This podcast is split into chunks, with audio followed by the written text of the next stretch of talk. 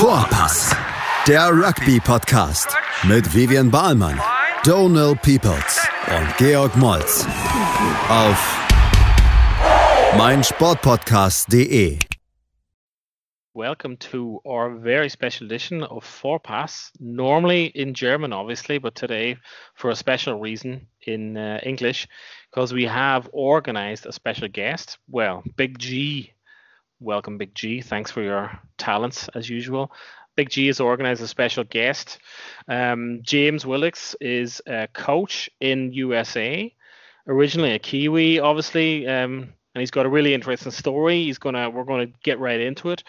He's the uh, assistant coach of the Free Jacks of the MLR. So this is a special edition looking at the MLR, which is the rugby league setup in the USA. Big G, did you want to say anything, or we get straight into it? Let's get straight in, into it and uh, welcome James. Okay. So we got a very, very, very special guest. Um, this edition of the podcast, we've worked hard in the background. Big G has been pitting, pitting out the feelers and got a connection. We have got James all the way from America, but he's actually a Kiwi. So there's a lot of we're going to get into some serious stuff. And James is head coach at Dartmouth and the assistant coach of the Free Jacks which is in the newly formed MLR in America. Um, James, absolute pleasure to have you on, and uh, thanks so much for taking the time. Not at all, man. Thank you very much for having me, and it's um it's pretty cool to to dip into another market that that as I said I'm not uh, not super familiar with, but really cool. And and I think like that's what we all love about rugby is that like it truly is a global game. So it's uh, it's awesome to connect with you, man even just before we we came on or we started recording, we kind of already got a really good vibe from you, and we can tell there's going to be lots of good stories. Um, yeah, I mean, I suppose if we can really just start off, like how how how does a Kiwi end up in America and and working at like such a prestigious uh, place? Really, I mean, it's, it's the connection. Whenever Big G told me the connection, I was just like it's mental. I know that that's going to be a really good story. Like maybe how did you end up where you are right now? Yeah, that's it's a really good question actually, and like I go back and it doesn't feel like it was almost 10 years ago, but it was almost 10 years ago. So I was, I was just graduating the University of Otago back home. I was playing some Premier footy for the Alhambra Union Club back there, and I was sort of humming and hawing about what are the next steps. And I was a bit of a club battler. I was I was very good at making tackles and hitting breakdowns, and that was sort of that was that was my lane in rugby, which um, you know, particularly in New Zealand, you've got to offer a little bit more than that to be really really successful. So um, I have a background in strength and conditioning as well. So I was just on the I just graduated and I was still playing a little bit, and I got a call from um, Alex Magleby, who at the time was the um, director of rugby here at Dartmouth, and also the high performance manager of USA Rugby, and he said, look there's an opportunity to come over and, and run our drive our S and C and do some coaching as well. Is like, would that something that would interest you? Um, and I sort of thought, great. Like, I mean, you you know, like a lot of Kiwis, we love to get out and about and do our, our overseas experience. So so I yeah. jumped at that opportunity, and it's, it's really funny. I I told a lot of my friends, I was like, oh, I'm going to America, and they all looked at me like, why on earth are you going to America? The people are miserable. Like, what's that about? And because all, all my friends, everyone that we know goes goes to Europe. They go to London for their OE. yeah. That's yeah. that's the way they go. Um, but like my experience when I got here was was completely different. Like the people up where we are are incredible, so welcoming, so friendly. So it was pretty cool, sort of like to, to call people back home and go, nah, you guys don't really know what you're talking about. This has been awesome. So that was 2012. Um, so I came over to Dartmouth on a, initially on a 12 month internship. So I was um, an assistant strength and conditioning coach for the football team, for the American football team. So you want to talk about like a cultural experience? I had that, um, and then I, and then I was coaching and driving the S&C, an assistant coach and driving the S&C for the Dartmouth men's rugby team, um, which is uh, obviously Dartmouth is an, an Ivy institution, and they've had a rugby program. Actually, this last fall was 70 years, so a lot of really cool tradition and history here. And um, so I jumped at that opportunity. I spent 12 months here, and thanks to the the American government and, and immigration, um, I found myself ejected after 12 months because it's, it's not really that not really that easy to stay. So I went back to New Zealand and um, my now wife at the time came with me. She was uh, I met her. Uh, she was coaching the women's lacrosse team here at Dartmouth. So she was she wasn't having the, the greatest coaching experience, and, and she had an opportunity to come and live in New Zealand. So we, we went back to New Zealand for about six months and, and lived on the farm and worked on the farm, which was um, for a city girl from Boston was, was an eye opener. So she's like it's funny like farming. People think of farming of all like sunshine and rainbows and baby land. Not in the south of New Zealand. Definitely not in the south of New Zealand. It's fucking the whole country is not too cold. I mean, Kirikiri, Bay of Islands is okay. Yep. Everything north from Auckland, but Invercargill, I mean, I've never oh, been there. Yep. I don't. I don't want to go there to be honest. Yeah, don't do not rush to Invercargill. Do not go there. but anyway, she she had this she had this awesome like this awesome New Zealand experience, and um, she missed her family. So ultimately, she came back to the states. Um, I followed her back um, we we managed to um, to figure out the U.S. immigration system, um, and so we we ended up getting married. So I have my my green card now, which is which is great, and um, that's obviously um, obviously a, a, perk. And she's a she's a great woman too. So I'm, I'm very very thankful for that and the added bonus to the green card. Um, and then came back to Dartmouth. Got an opportunity to come back here, and then yeah, geez, for the last sort of seven years, I've I've been here. I took a brief stint um, I took the head coaching job down at Penn State in um, State College, Pennsylvania, which, um, yeah, they're a big time football program. I'm not sure if you know Saquon Barkley, if you follow the NFL. Saquon Barkley is a running back for the New, uh, the New England Giants, who's um, hands down the most athletic human being I've ever seen in my life, bar none. Um, so that for me, like, that was, I walked into this like big time American university, like big. I mean, A for 45, 50,000 students in this small town, Pennsylvania. Um, and anyway, found found my way back to Dartmouth, and then since um, the Free Jacks have kicked off, um, I've been been roped in. My first sort of two years with them, I was a technical advisor, um, and this year I've, I'm, I'm more hands on as assistant coach. So that's probably a, a pretty long winded way to to get here. And like I said, a, a wife and, and two kids later, and and this is this is probably home for the for the foreseeable future. That's a roller coaster. And that is a roller coaster. When did it start with the um, New England Free Jacks? Like two, three years ago, did you say, or even yes. um, longer? Okay. So it started. So I was involved. So um, the is actually there's a great Dartmouth connection to the ownership group of the Free Jacks. Um, so they asked me to go and, and help out there. So uh, Eric Anderson and Alex Magleby are some of the, the primary owners of the Free Jacks. Um, Eric and, and Mags were actually classmates here in Dartmouth. They graduated uh, class of 2000. Um, so the years, I, I, may butcher the years, but I guess it was 2018, 2019. Uh, we started like an exhibition season, um, and that's where I was involved. Just just on the on the fringes, I'd go down and watch a couple of trainings, and I'd offer some insight every now and again, and, and ask some stupid questions every every now and again, and, and just offer input on players here and there. And um, yeah, it was after after last year got shut down, um, we sort of the the organisation used that as almost a, an opportunity to hit the reset button and restructure, and um, they hired a new head coach and Ryan Martin from from Otago, actually from just up the road from where I'm from, um, and then yeah, I was I was brought on as an assistant, so uh, pretty fortunate for that. Um, you, you just mentioned so a few years ago. I mean, they had some rugby going on in the US, or um, there was a league kind of, not not in the current form, but they had something uh, going on. But that wasn't too successful, I would say. Yeah, or... that's that's probably a pretty good description of it not being very successful. Yeah. Um, so they had it was called Pro Rugby, P R O Rugby, um, yeah. And they had that's that must have been oh the, and again I'm I'm really poor with dates and years, um, but I'd say that must have been 2016 17 around there. Um, and they had a season or two and. I, I, am not super familiar with how it was structured from an organization and from a bigger picture standpoint, but I know it's very different to MLR. I think it was sort of like a primary owner owned everything. Um, mm-hmm. mm-hmm. So, like the at least my my very rudimental understanding of it is is it's it's one thing to know you're going to lose a lot of money.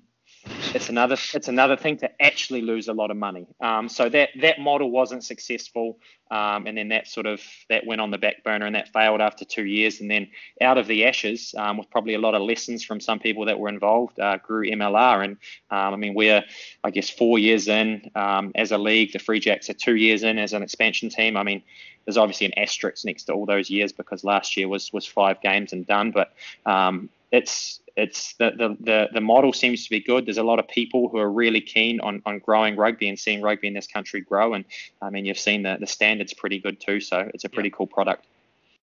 I suppose that's a good um, good segue into like um I mean a lot of people are probably knowing about it right now or at least I mean that's kind of how we got into it as well as it's like the kind of famous people going across. I mean right now you've got like Giteau and Adam Ashley Cooper or something like that but previously as well like Bastareaud was there for a bit Foden um, uh, has been over um is that like i mean that's kind of the the thinking behind it to have like say those top teams like sprinkled with a few let's say world kind of stars let's say to try and make it popular in america. Is that is that kind of the the seeding over it? That's kind of the, the, the concept behind building leagues like have having like a team and then sprinkling a few yeah as i say world stars in it? Yeah that, that's a good question. It's probably it depends on the um on the ownership group and on the team because each team is owned by a different group. Some people have different approaches. So, like um, NOLA, for example, like they've got a couple of guys, but NOLA are very big on making sure they're developing and growing domestic talent. Um, whereas LA, obviously, LA, I'm, I'm sure they will contribute. But there's like there's, they're good. LA got a lot of really good players, and they've they've used that. They sit there and look. We want to provide the best product available, and we believe in doing that. Getting these guys will help do that. Um, so I guess it, it's not. It's probably it's not the league's incentive overall, but some ownership groups think that that bringing those big names because the American sports market's very different, right? I mean, we think about rugby and we talk about rugby, yep. and with a few exceptions, it's very like we have like you know we have like the tall poppy syndrome. No one gets too big because they all get cut down. So everyone so there's no real superstars. Whereas the American market, I feel, is is is probably based around having these big superstars. So some ownership groups look at that, like Ma'a Nonu last year in San Diego. Like yeah. he was massive. Like he just come off a World Cup. Uh, the beast uh, Tendai Mtawarira at, uh, at Old Glory. So um, it's not really a league initiative, but I think some people see that as an opportunity to really grow fans in their area. And ultimately, that's that's what the MLR is trying to do because everyone's referred to America as a sleeping giant for, for yeah. so long for so long. But I think like a better analogy is is probably like we're a sleeping baby giant because like mm. we actually we actually have mm. to grow the fans. So yeah. I think that's mm. a lot of the teams are looking at as like they use Chris Robshaw, they use these guys, Cecil Afrika, as like an opportunity to to grow their, their fan base just through providing a great sort of product, if you will. Yeah. And I mean, like that's what we know if we think about American sports. I mean, not that I'm a massive fan, but whenever I do think about them, I think it's it's a, always a product that's brilliantly marketed. So I mm-hmm. suppose mm-hmm. that's kind of what you're hinting towards as well, like having one or two players that kind of leverage the name and go, yeah, we've got yeah Chris Robshaw, you know, World Cup captain or whatever coming across. Um, you know, people are if people that know rugby are watching, even just like us, we know like we know about it because of these guys. There's kind of like a there's kind of that background noise is kind of rising, rising. I suppose that's what you're saying as well. Like a baby giant is probably a good comparison that yep. that maybe this is a good way of kind of just putting in some some roots and hoping that they they grow down maybe and what you were saying. Um maybe another question so you're saying about kind of a, the other teams are maybe looking at the kind of structures like let's say i don't know let's say grassroots kind of like uh, like younger generation. So there is kind of like talent development below the main teams right? I mean yes a- absolutely. And and some some more than other, um, just because like people are at different stages, organizations are at different stages of their development. So like um, us at New England, we've we've made a real emphasis on our academy pathways because like the reality is, in order to grow fans, in order to grow rugby players, we need kids playing rugby 6, 7, 8, 9, 10, 11, 12, 13. It's like I, I coach the college game, like my my primary role is a college game and we get guys coming into our programs at 19 20 years old and and we'll develop them we'll absolutely develop them but we're starting from such a late point so like it's it's twofold. It's one, growing fans because you get young kids and you get their families. They see the values mm-hmm. of rugby, they see the awesome experience they have, and two, you actually end up developing players a whole lot better too. So there is there is a collective effort to to grow because like it's always the top down, bottom up um, argument, right? It's like, do we grow the game from the top down, from the bottom up? But I think those two things aren't mutually exclusive. And I think you probably need one to do the other, to be honest, because we haven't had the pro league in the in the last few years. It hasn't been professional rugby, so there hasn't really been anything to aspire to unless you truly understand the global market. Whereas now there's something to aspire to, and not only is there something to aspire to, those those people in those positions are providing highways, if you will, or systems to get younger players up to there. So there is there is a big emphasis on on growing the the local pathways because I mean there's and this is very cliche, but like the term athlete, and I hate the term athlete. Like this country is saturated with freakish athletes. Like I mean, you watch NFL, you watch NBA, you watch baseball, hockey, you name it, um, they're here. So if we can get those guys, girls playing rugby early, um, like I, I, truly believe that that we can we can compete with with all these tier one nations. Um, I've got a question in regards to the business side and the ownership of clubs. Um, you're involved in the podcast as well, if I do remember that correctly. Rugby Revealed. I listened to the episode from um, mid March with George um, Killebrew, the commissioner of Major League Rugby, and he um, worked, I think, with Dallas Mavericks for 20 or 30 years. With Mark Cuban, uh, successful investment. Everyone in Germany knows um, Mavericks because of Dirk Nowitzki. But um, he said if you want to be a, a, team in the MRL, you have to commit for three, four years and invest like 10 million US dollars. Did I get that right? Is that yep, a is so, that is that a number which we can work on? Yep. So the the the buy-in fee, that's what George told us actually. That's that's accurate. He told us that you need ten million dollars to buy in. So the expansion fee is ten million dollars. And I believe you also need to demonstrate you've got, I think it was twelve or fifteen million dollars in capital to sustain for that three-year period. So it is it's it's not a cheap venture. Um, it's not cheap at all. I know that that that price has gone up significantly since since the league's been developed. But um, yeah, if you if you want a team in the MLR now, you've you've got to have some deep pockets. Okay. And those investors, whoever um, decides to invest uh, to to put up a team, I mean, they need to see a potential in that and a product where it's worth in investing to a certain degree, or so. Yeah, um, I mean, um, it's it's funny. Like a lot of these investors, they don't invest to make money in the short term because you're not going to make money buying a rugby team in the short term. I think a lot of people see the future and they see like i mean already the, the team's values have already grown exponentially in four years. So if we can continue that trajectory then yes 10 million may be a lot for a buy-in now but in five years time we could be looking at a 50 million dollar buy-in fee who knows? And, and i'm i'm not the most intelligent when it comes to the business side of things so don't take my word for it so we, will we'll continue to ask you more questions away from the business side of things. Um, you were saying like kind of on the on the pathways thing, and I want to maybe go into a bit of that a bit deeper because you were saying as well, um, like in comparison to say like I don't know in I don't know I can only compare it with like what I know from maybe from Ireland or mm-hmm. um, from here the kind of what we know about America is they kind of have a lot of emphasis on sports and scholarships and kind of building it that ways. And then you were saying there's like at the moment the emphasis on kind of building a pathway for mm-hmm. people, like you said as well, to get to rugby. Um, do you think or do you know of a lot of crossover of like athletes, let's say from one sport, maybe doing multiple sports because I know in Ireland we have a lot of sports and, and a lot of the reason a lot of people in, that are in Ireland are good at rugby is because they've done three different mm-hmm. sports and you kind of develop hand-eye coordination from I don't know playing golf and you know the physical side of it from you know playing Gaelic football or something like this. Is there is there comparable to in America like that maybe because you said that you you've got like these guys that are coming across at 19 and maybe it's a bit late to start with them but on the other side of things, maybe people are a bit younger or physically well formed because they're I don't know playing American football or something. Or yeah, there, there absolutely is. There absolutely is. I mean, like we've even got a couple on the Free Jacks now. Jackson Thebus, who he was a, an offensive lineman um, at the University of Minnesota, so he played big. Uh, it was Pac-12, I believe. He played Division One football. Um, didn't play a lot of rugby, but he's one of those guys who, to your exact sentiment, he'll go and pick a basketball up, and he's really good at basketball he'll go and throw a baseball and he's really good at baseball.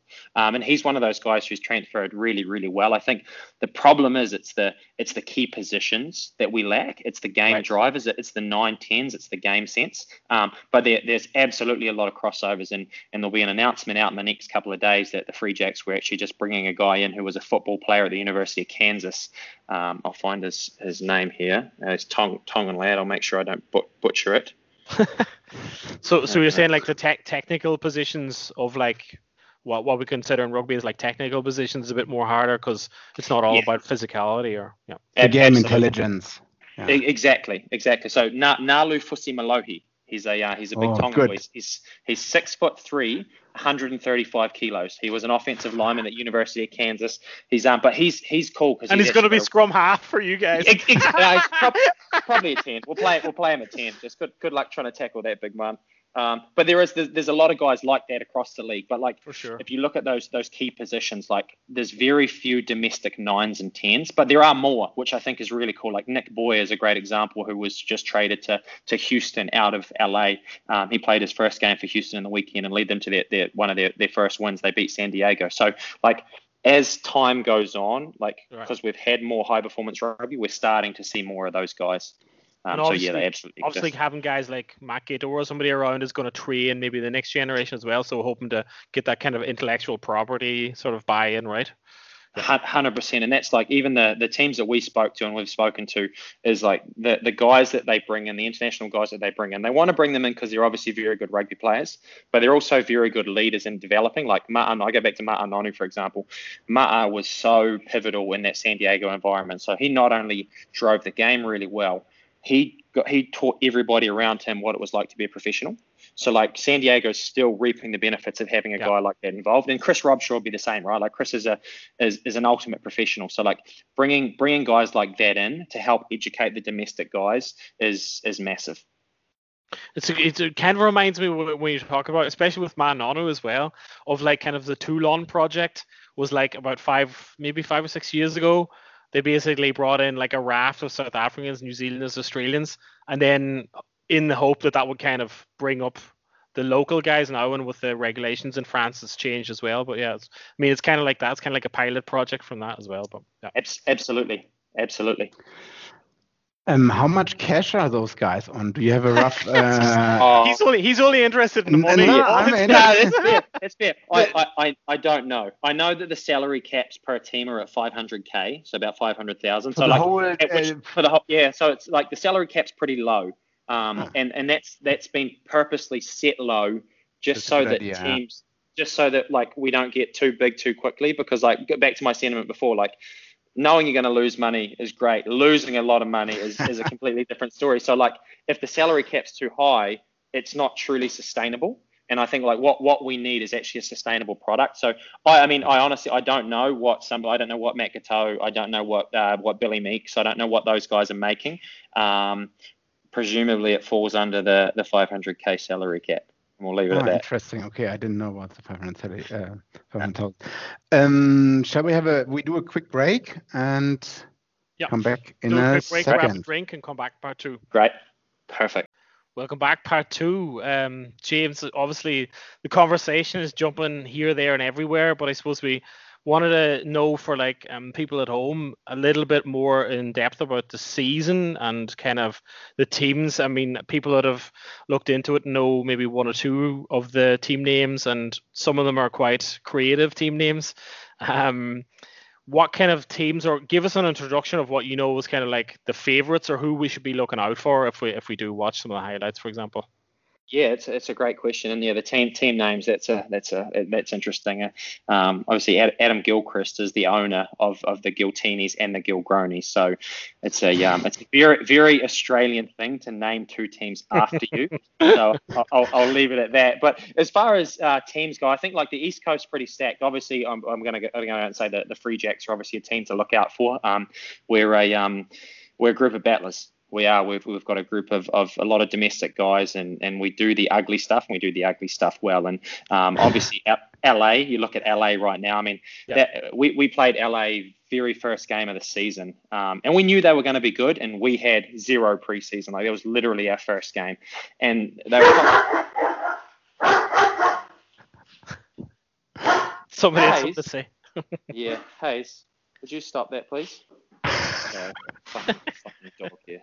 Jesus. Anyway, um, we knew they were going to be good, and they were they were even better. I mean, like their their pack, they had Angus Cottrell, they had Adam mm-hmm. Ashe, Scottish international. I mean, obviously Matt Giteau, yeah. Billy Meek. So LA, they're they're a good team to watch. They play some good rugby as well. Um, on the on the west. San Diego, I would have said traditionally San Diego. They they've had a tough run at it this year though. They sort of had to relocate to Las Vegas for the first half of this season, uh, which has obviously been pretty tough on them.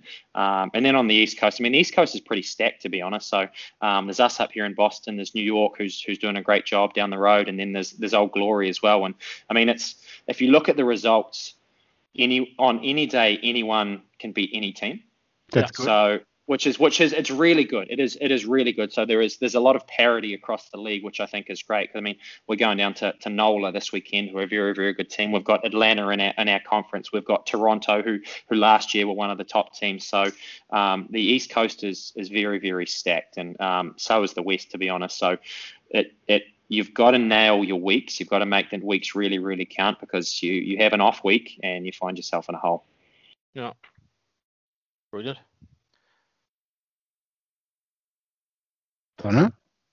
Yeah, um, I was thinking. Um, so you've mentioned a few of the kind of star players that are already been there, and I was looking at some of the results as well. I mean, one or two of the results are kind of, uh, let's say, very far apart. Some of the teams are a bit like overly dominant, um, let's say in that in that respect. Um, you were saying as well about for you the Free Jacks team of battlers. Um, is it possible? Uh, so I think maybe you guys are less on the course of you know the team of superstars and more of a team of battlers, let's say, um, like experienced battlers maybe too. But is that difficult then when you come up to some of these teams? Because you're saying about like Giltinis as well, and you know one of the one of the results I saw was like a massive uh, gap in the two teams, and it seemed like um, yeah I don't know is that unfair to say that there's a big standard gap, or because you mentioned every every team can kind of beat every team? Is it? But maybe I, is there? I, I, don't. I don't think there's that much of a gap to be honest. Like, I mean, LA, LA is good. Don't get me wrong. Like the, the blowouts you've probably seen are probably LA. Um, yep. Like they've they've put probably 40, 50 points on on most teams. I think we we had them 21-17 at the half uh, after a very poor start, and then we had um, a red card, uh, which was actually then rescinded. Um, which was which is pretty frustrating, which put us in a little bit of a hole. Um, so LA, LA are good. Don't get me wrong. LA are, are, are a very, very good team.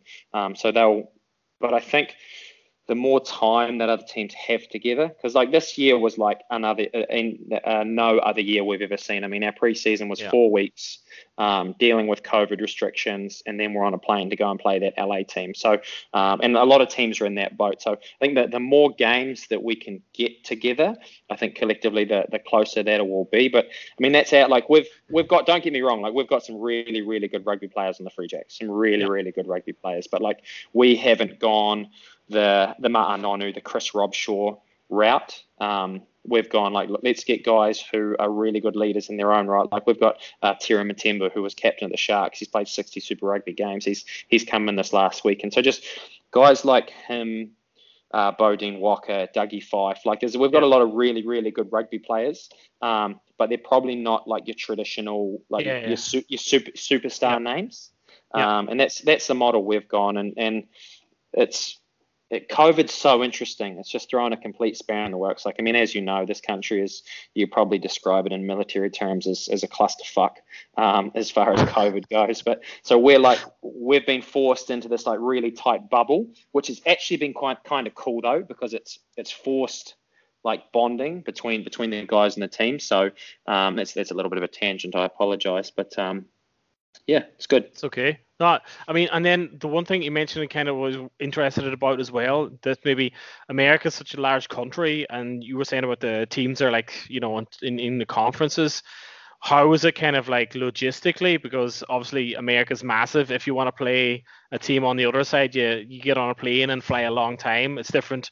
Maybe here in Germany, you get in a train and travel a long time, but in America, it's a little bit more um, of a big expanse is it is it basically a logistical nightmare if you play on a Saturday and then you have to come back and then a week later? I mean, how how, how can we imagine that? Is it head wrecker? The short, the short answer to that question is yes. It is a logistical nightmare. Like she's she's she's a big old country. Like I mean, we we go. So we'll flow. Uh, we'll use this weekend as an example actually. So uh, we'll leave on Friday morning. Uh, we'll go down to New Orleans.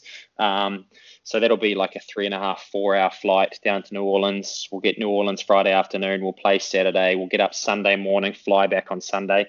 Um, and we'll do the same thing. We did the same thing when we played LA, but that's a six and a half, seven hour flight. Um, so it is it is challenging. And oh, and by the way, when you fly, you've got to keep your KN95 mask and your face shield on the whole time. Jeez, so I was like, now. Shield. Yeah, yeah. So now all of a sudden we're dealing with like, how do we ensure that the, the guys are hydrated and fed before and after the flights because now we've got a seven hour window where we can't eat or drink. So it's it's like ah. So a, a, logistical nightmare is, is is exactly what it is, and that's probably what's hurt other leagues. To be honest, is that like it's it, and it's expensive too. It's it's it's yeah. not a cheap endeavor to put 30, 30 guys on a plane, fly them across the country, spend two or three nights in a hotel, feed them, and yeah. feed rugby players, which we all know are, are, are yeah. not shy on on stuffing food down their faces. Um, so no, it is it is a nightmare. But it, we we still look back and go, okay, well if this is what's required and this is what we've got to do, this is what we've got to do. How can we put processes in place to make this as as seamless as possible? But there's obviously a real, I mean, there's obviously serious motivation behind that because, like you were saying, like you want they want to make it possible. So there's obviously, I mean, a good feeling. It's not like a just a you know an idea that when when we're drunk, let's make a league in America. But there's actually some consideration behind it and even yeah. with the logistical nightmare that, that you have in front of you, is still willing. There's a lot of willingness there, right? There's a, I mean, there's a massive willingness because, like, I think the the upside is is so massive, and like six hours on a plane, sure, it is what it is, but like the experience that's gained from that, like, I mean, uh, we we took our guys to LA, like we we got to go, we hang out on Manhattan Beach and went for a walk up on on uh, uh, what's the beach with the Muscle Beach, Venice Beach. I don't know if you've ever been to Venice Beach. I, I don't, don't, have any muscles. I don't think I, would be allowed. I don't. Don't don't rush because like it was. It's one of the more interesting places I've ever been. I've been a lot of interesting places, but I think Venice Beach during COVID was one of the more more truly interesting places I've ever been. There was um yeah, I'll be careful with my terminology here, but there was a lot of really crazy people there. So it was very, very, very eye opening. But no, like it is there is there is the excitement about it and, and the reward is so cool. It's like we've we've got and, and everyone like even Matt Giteau, even Adam Ashley Cooper is like there's guys here that have have taken a leap right? They, they saw yeah. they saw something that's really really exciting. They saw something that could be worth having a shot at, and they've taken that leap. I mean, we've got we've got players on our team who are, who are in the prime of their career. We've got a, a, young fly half from New Zealand who's who's coming into the prime of his career, and he's made a leap to come to the MLR to be part of his development pathway. Um, so I think that's that's what's really cool. So yeah, there is still a, there is still this massive excitement, and and the reward is there. Yeah, for sure. Um, I've got another question which moves go more into the direction of the union of the USA uh, rugby union, which um, went bankrupt a few years ago, and I mean the national team as well. You took parts in the World Cups with. Um, I don't think you made it out of uh, the US made it out of the group stage, as far as I'm concerned. Um, how is the relationship?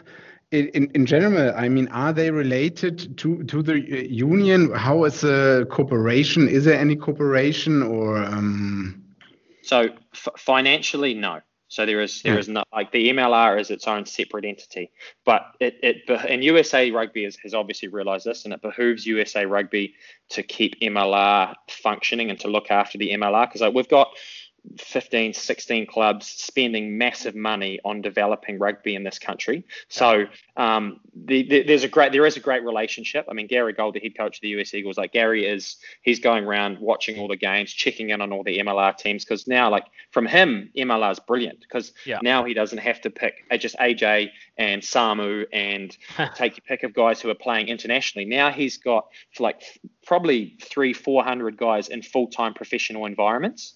Um, yeah. So I think it, it is there, there is a really good relationship, but I think a lot of people think that USA Rugby and MLR are the same thing, but they're not. They, they, they are separate entities, but there is, just like I said, it, it, certainly behooves USA Rugby to have a great relationship with the MLR because not only are they providing environments to develop their players, they're also providing academy pathways and opportunities to grow more rugby players. So that certainly helps USA Rugby as a whole.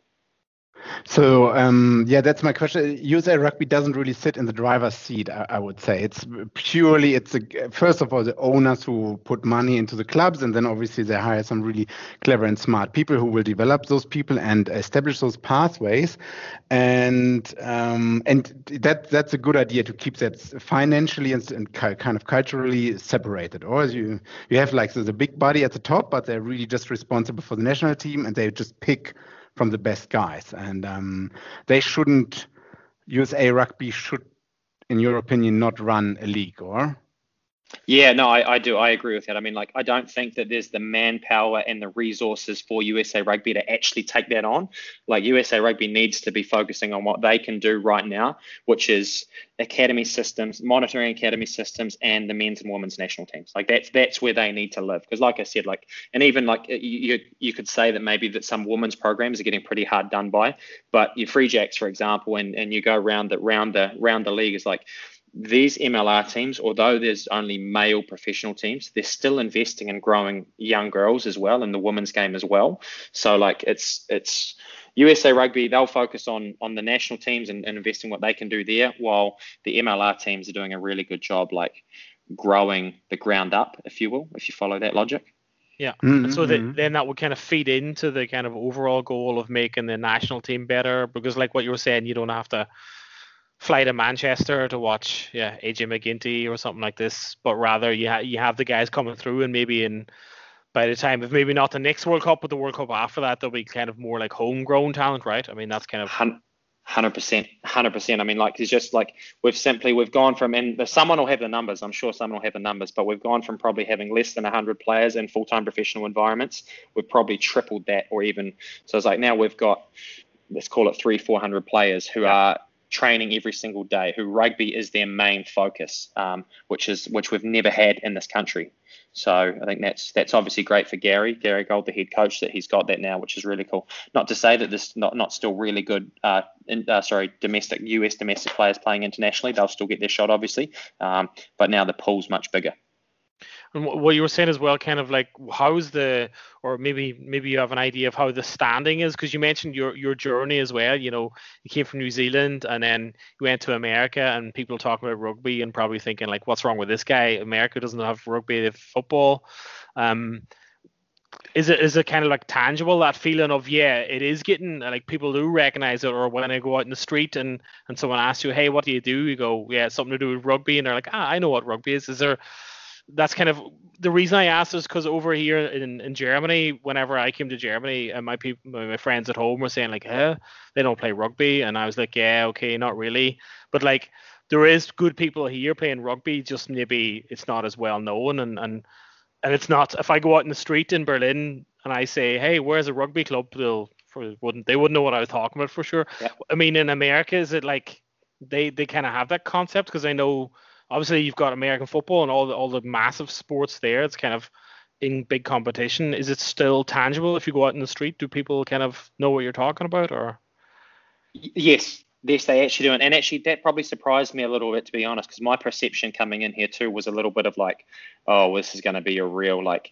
I'm trying to find an analogy. It'd be like playing ice hockey in New Zealand or playing lacrosse in New Zealand or something. That's what I thought it would be like. But yeah, there's actually there's because like the the American system is really interesting, right? You look at the collegiate model, and and everyone, not everyone, because I'm I'm probably I'm I'm exaggerating here, but everyone goes through college. Yep. Everybody goes through college. Like that's part of the pathway. You go through high school, you sit your SATs, you go to college, you graduate college, you get a job. Whereas I even look at back in New Zealand, like 60% of my senior class went to college. The other 40 now who are very, very successful owning businesses, like they, they're like, look, this isn't for me. I'm going to do this. Whereas this this system is very college based. And where I'm going with this is that a lot of colleges have rugby teams. Yeah. Right. And yes, yes, they may be club, mm. they may be club rugby teams, but like you'd be surprised the number of people that have heard of rugby. The asterisk around that is that people look at you and go, oh, your parties are crazy. And it's yeah. like, well like, uh, yeah, okay, sure. We, so like we're almost dealing with like, I, and that that actually like it annoys me a little bit in the sense that like, yes, there's, there's a massive social side to rugby, right? I think it's, yeah. it's brilliant, yeah. right? Like the, ah. the camaraderie, the connections, you have a few beers with teammates afterwards. But like, I think the perception in this country by a large part of the population is is that's what it is. It's just an opportunity to drink um, okay. just because what they saw in their college experiences with that. So like people know rugby, but that's that's the thing that they sort of come to is like, oh, your parties are crazy, it's or fun, man, you, you guys it. are crazy. Exactly. So, like, so they have they already have kind of stigma around you. Like maybe in in England, it's kind of like if you play rugby, you're maybe from private schools, you're kind of like posh or something. So maybe it's America, you're like you're the wild kind of boys or something, or the guys that yes. are always naked or whatever it is. Yeah. Yeah, that's that's probably a pretty good description of that. But I mean, like I would say even in my time though, I have seen that change. And now, like, I mean, there's professional rugby games on on major networks. Like you turn on CNN and you can watch the Free Jacks play rugby, um, yeah. which is which is really cool. So it is. I think that perception is changing.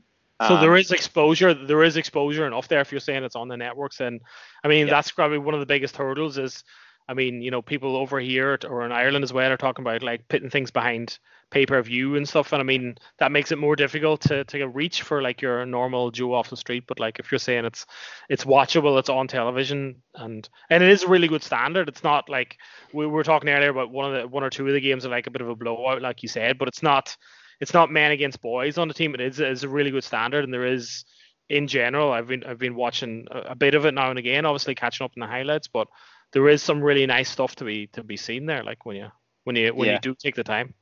Absolutely, and I think what's been really cool, a great initiative by the Rugby Network, um, which is I think Rugby Pass. There's so, so like my family can sit in New Zealand and watch all the MLR games for free just yeah. on an app and on Brilliant. the website. So the Rugby Network streams all the games, which is which is massive, and it's it's funny like, and even this is probably a great like highlight of of this sort of what I'm getting at here is that like the international interest is almost bigger than the domestic interest. It's like the people yeah. we talk to from overseas, and that's we're probably biased because the people that we talk to are, are, are in rugby circles, right? Right. But it's like the the, the interest from Australia, the interest from New Zealand, the interest from South Africa, the interest from Ireland, the interest from everywhere is is massive. Like everyone's just sort of got half an eye going, what's what's going on here? Because this this could really really be something. So I think we're we're all fortunate to be to be in it now and be part of that sort of that growth process. You're in on the ground floor. yeah, yeah, and just got to make sure we, we we keep adding value. That's what we're got to do. Make sure we keep adding value. Hmm. If I try to spend the uh, analogy to, to Germany or to to to bridge the gap somehow, I mean that's what I'm hoping to pick your brains. Kind of what comes, what comes first. I mean Donal and I we bounce back always ideas, and I see some sim, mm, some similarities. I mean you have the U.S. It, it's it's a massive market, a massive opportunity, but lots of other rivaling sports in terms of. Um, I think even the commissioner said it about attention economy or something like that. Like you have so many things are going on now, nowadays in the world. It's and it's not it's not only other competing sports. It is other competing um, leisure activities like uh, video games or whatever. Mo- so you movies, to, videos, yeah, absolutely. streaming, yep. whatever it is, augmented reality, virtual reality, and you need to go, you compete uh, against all of those things. And I'm trying uh, how to make uh, how can you make your product in the US in such a competitive market so make make it attractive for a non-rugby crowd, I, I, I would say. Um, and how can we do that in Germany? I don't know. I, I don't. I don't see a German investor investing uh, four millions. Um, to, that that's so far away from us. Um, but maybe that's a problem. I don't know. That, like um, that's that's a really good question, and I think like this is this is my my perception and sort of why I love rugby and and and where I see rugby is yes, it's a great sport, and yes, there's there's some great things that happen on the field, and people want to watch people smash each other without pads on, and they want to see wide open. But I think like what what we need to sell and what we need to provide is like is everything that comes with it. It's like it's like i said before it's like it's it's sharing a meal with the team afterwards. It's the respect for the yeah. referee. Like it's all these other things that that that we probably because we, we know the game a little bit we take for granted. So the story for you i was i spent a year at at, um, at penn state which is a, a, big state school down in state college pennsylvania and i got to know the men's lacrosse team there really well. Uh, the men's lacrosse head coach jeff tambroni awesome human being, great coach, great mentor of young men. Um, he he was funny. He had a funny story. He said um, they tried to do a post match meal one day with their opposition where they sat down. He said they strategically put like. Uh, I think it was with Ohio State, which is a big rival. They put Ohio State guy, Penn State, Ohio, just to force a little bit of interaction and just like just to build the sentiment. It's like, look, like we're probably actually pretty similar. It's like, yes, we compete against each other, but we're probably pretty similar as far as human beings go. And he says it was an absolute disaster. He said they sat there in silence and they didn't speak at all. But like to me, that's oh. like that's that's that's part of our game. And I think that's the part that needs to be sold. And like you look at Mark Cuban, right? So Mark Cuban, who played the game. So yes, he, he I'm sure he, he loves the, the, the physical component, but like he knows the experience around rugby. Uh, the San Diego, one of the owners of San Diego, never played rugby, but his kids played rugby and he saw the experience and the camaraderie that was gathered by them and he invested in San Diego. So I think that's that's what what we can really provide to communities because I mean particularly coming out of COVID, right? Like human interaction is so massive, and we've been stripped of that. So it's like the the interactions that rugby and the sport and this community provide. I I personally think that's the angle that you that you go. A sense of belonging to a certain degree, I think. Hundred percent, 100% And also, kind of, I mean, it kind of, it's really like symmetrical in what we're talking about here, because like even before we started chatting, it was kind of crazy to figure out how small the world is because what what you're describing is that thing that intrinsical bind that we have that that we've never sat in the same room as one another but i think that we could have a conversation even if we stopped on the street and we just said yeah yeah we're both into rugby and then we could sit down and have a conversation and i think that's something amazing that intangible intrinsic link that's like a worldwide bind like no matter where we are in the world. Um as I was saying, we, where we talked to a guy, um, a Scottish guy in Bolivia, you know, playing rugby, and and you know, there's no comparison to Germany, or there's no comparison to Ireland or New Zealand, but somehow the mentality is there, and what you were saying with the, yeah, those the, I mean, each each country kind of develops its own kind of culture around it, maybe.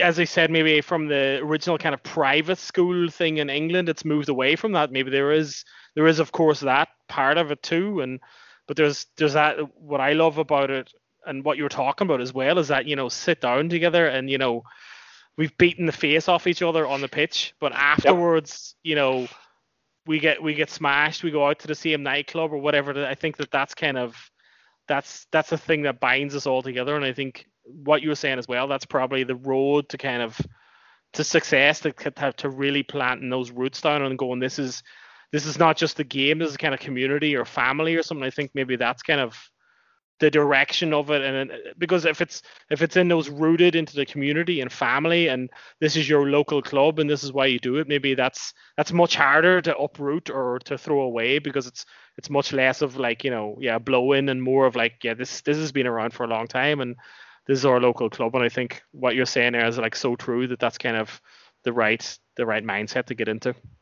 Absolutely um, yeah, I don't want to be negative Nancy, but since I'm German, someone has to take that uh, responsibility. Um, no, I'm just kidding. Uh, what do you think? Um, and it shouldn't sound negative, but what's the, what's or two questions actually? What's the biggest obstacle in the US right now? I mean, you're growing up in New Zealand, playing the game there, having an awesome insight, coming, and now you live for quite some time already in the US. And so the amateur side and the pro side, you have uh, a valuable experience in both things. And um, obviously it's not a I don't know the word in English. Um, it's not a self-fulfilling prophecy, I would say. I mean, there are some obstacles. So what what do you think could be a, a hurdle or a neck breaker?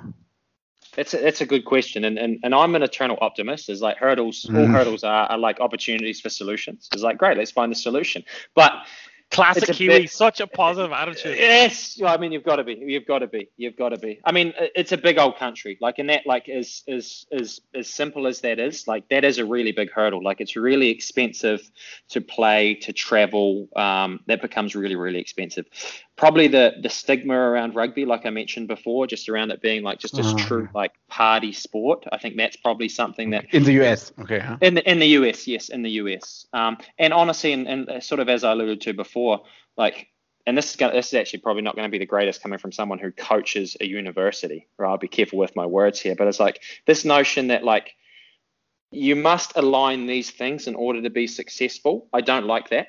I don't like about like I don't like that about the system, and even like down to like pathways. It's like you've got to make this team, and you've got to make this team, and you've got to make this team in order to be successful. Like right. I think that there's there's there's multiple ways about things, and and that probably that frustrates me a little bit that that people get written off really quickly because they didn't check what someone's perceived to be the right boxes. So I think those would be call those the the hurdles or obstacles, if you will. Maybe that's a good segue because some of the stuff that I know about. I, I know that that kind of exists in Ireland as well. If you don't play for the certain teams, mm-hmm. underage teams, you won't make it. Um, there's actually a few guys from Ireland. I mean, I don't know how high profile. It depends how how much people know about Irish rugby, I suppose. But there's a few, let's say, well-known uh, Irish guys going across. Is that a good kind of let's say I don't know secondary way to kind of be, like make a career? Do you think? Because there's a lot of guys that would add a lot of quality to to the American system and maybe um, you know with residency rules and stuff like that could maybe qualify. I know I know a few of the Irish guys for the national team uh, that play for the American national team are actually Yep. originally Irish. Obviously, I mean, is that a kind Yep. of secondary route that, that, that guys like that could take? Maybe maybe some German guys. Could we send Yeah. over some German guys? I think actually is is Hagen Schult Schulte. He plays Ah, yeah. ten for he's, Hagen he's Schulte. Hagen Yeah. yeah. Yeah Oh, sorry uh, I, that I, rings I a bell. the pronunciation. Yeah. He's- he plays he's- ten for Utah. He's um he's from um New Zealand originally. Mhm. He's a Mhm. really nice guy. Yeah, he was here, w- trained our team once as well. He's a really good dude. Yeah, there you Yeah. go. There you go. There's Oh. one. But no, yes, yes. The answer to that question is is yes, there is, and and I think that's where, like, particularly, and, and I'll speak to us as the as the Free Jacks, is that we've been like our recruiting has been based around people who aren't just here to clip a ticket. Like we don't want people who are just going to come and clip a ticket. We want people who actually still want to get better, still want to develop. Like I mean, um, JP John Poland, our, nine, who's a class class scrum half out of um out of he was Connacht Academy, I believe. Um, really, really, really good player. So he's he's a guy like that who like we do our job. JP could be playing Super Rugby, right? Which Yeah. for us is massive. Like if we can if we can bring players into our environment and then develop them to what's right now perceived to be better quality rugby, call it Super Rugby, call it Premiership, that's a massive win for us. And then hopefully in that five to ten years time, like we are the premier market. Like people are Right. looking at U- US going like, this is where I need to be. This is where the best rugby is. Like I mean, this place is a monster. You talk about facilities, you talk about investment in mm-hmm. sport. It's not there in rugby yet, but it is here. I mean, NFL, NBA, take take your pick. So it's like the, the I think the MLR is doing a really good job and going like, here's the potential, but this isn't us. So let's not pretend to be them. So let's do us and let's grow us, and then hopefully we can get to a place close to there in the in the, in the not so distant future. The baby sleeping giant. The Not the sleeping baby giant. Exactly, not a sleeping giant. We're a baby sleeping giant. Got to- Guys, we've got to grow- Um, That's grow the the quote. baby. That is the quote. That is a actual- uh, Rugby World Cup 2031 in the US. Lock- Could that be an option? lock it in. Lock it in. Because you, you had the World Cup, the soccer World Cup in '94, and um, in the US, and I don't think I don't know if they played professionally soccer over there in '94. I don't think so. I think it must have, and they had three or they had two or three um, unsuccessful attempts. I remember they went bankrupt as well. Um, and now it's it's kind of decent, I, I think, and it's running pretty uh, successfully compared to 10, David 20 years ago. David Beckham is buying in. That's right. Yeah, so that's, I mean, that- uh, that's what everyone says. Like MLR is like what MLS was, and and people Mhm. use that that word that soccer World Cup like that was like a launching pad for soccer Yeah. in this country. mm, And. I, I, I didn't watch it. I'm I'm not that well versed in it, but from all accounts, that kicked things on. So there's a lot of people here, like even some of the ownership groups that we've that, that I've talked to in the past sort of six months. They get a lot of lessons from M- MLS. They've got great connections to MLS. They call MLS and go, okay, like what do you think about this? And there was uh, Kimball, who's the CEO, Kimball, Kimball Kjar, who was the C- uh, CEO of Utah. Um, he's got great connections, and, and he was telling a story that he'd talked to this guy from the MLS, and the guy from the MLS would just laugh. And he's like, "Yep, we've been through that. I know exactly what to do. Here's your solution." So, like, I think the MLR collectively is taking a lot of lessons. But back to your question, is yes, a World Cup would be brilliant. I would love to take my children to a Rugby World Cup game in the continental United States. Fuck, that would be Be pretty cool. Yeah, okay. It's um 2023 is France, 2027 is not decided. I think they will decide it on the same um 2027 and 2030. Yep. The one will be decided on the same day or the same. It must be next year already. I, huh? I don't Yeah, I believe so. I believe so. I think 2027 would be great, but uh, I think like I don't know if there's quite the infrastructure here yet, and obviously more time would be better. Um, but no, I think it would be it would be a massive, massive launching pad for for rugby in this country. I think it's possible.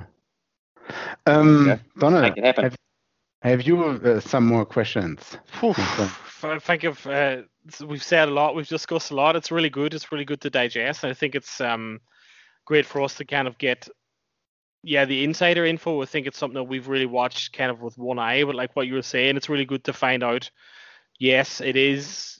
You know, I can go out in the street. I people know, and obviously it's recruitment process as well. Like bringing bringing guys like you over to pass on the knowledge. I think it's uh, it's unbelievable. Yeah, I mean, I'm really happy that we we got to have the chat, James. It's an absolute pleasure. No, it's been it's been brilliant, man, and I hope I hope our paths cross. Yeah, the next time you're, you're in Germany. welcome yeah, yeah. in Munich, in Berlin, or we come over to the yes. And one last question from old mate Jared. Um, he just said, "Good luck with the podcast with James." Ask him how he transformed uh, transformed from a scrawny kid at John McGlashan College to a pro rugby coach. yeah, I was. A puberty. Puberty is a wonderful thing. That's what I keep telling people. You hit puberty and things change. It just just took me longer than the, than the average person. So I find it. okay, okay. Good. I, I, needed to ask that question. He just messaged me before the pod started. good, good. Um,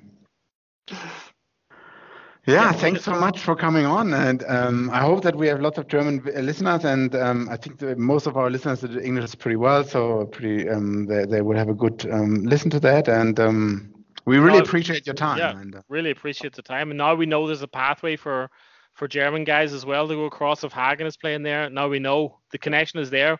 We'll we'll you know we'll we'll exchange numbers, and we could we could become agents. You know, hundred percent, hundred percent. See, and but it's actually like and it's the U.S. immigration is like U.S. It's it's I, I know this firsthand. It's a sham, but it's like if you've played for your played for your country, that qualifies you for a P visa. So which is like because we've got guys who maybe haven't quite played for South Africa, Australia, and New Zealand, but we could get someone who's maybe played for Thailand very very easily. So there you go. That's, okay, that's t- so you're telling me that's you're telling me there's a niche in the business. market. Okay, I got it. There you go.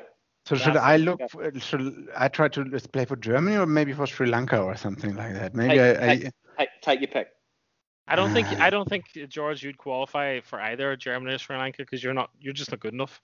I, I, I definitely. I, they want to. They want to set up a rugby league in Germany. I think one of my uh, teammates from from the team in Munich is playing there. So I mean, I maybe could make it in the hundred men squad of the rugby league team in Germany. No, I don't think so.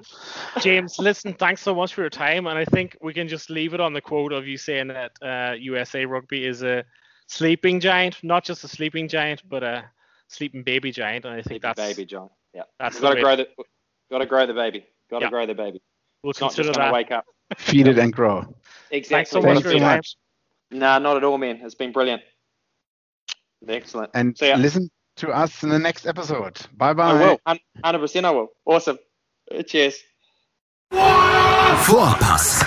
Der Rugby-Podcast mit Vivian Bahlmann, Donal Peoples und Georg Moltz auf meinsportpodcast.de.